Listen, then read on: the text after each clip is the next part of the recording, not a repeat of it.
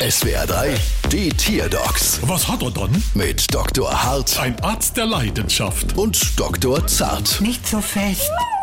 So, was haben wir dann? Zwei Mäuse. Und wo sind sie dann? Die lassen sich nicht unterscheiden. Hier links ist die graue und da rechts ist die andere graue. Aber ich weiß nie, wer wer ist. Beide grauen Mäuse, typisch ähnlich und unscheinbar. Oh ja, und was haben sie dann? Sie fallen durch nichts auf. Mäuse sind sehr ängstliche Tiere, vor allem den Menschen gegenüber. Ja, mach mal laut. Mach mal leise.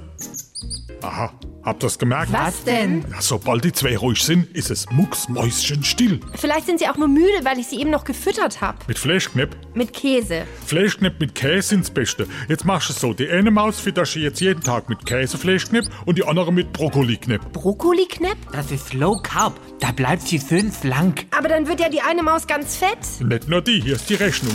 370 Euro pro Maus brauchst du Quittung. Bald wieder. Was hat er dann?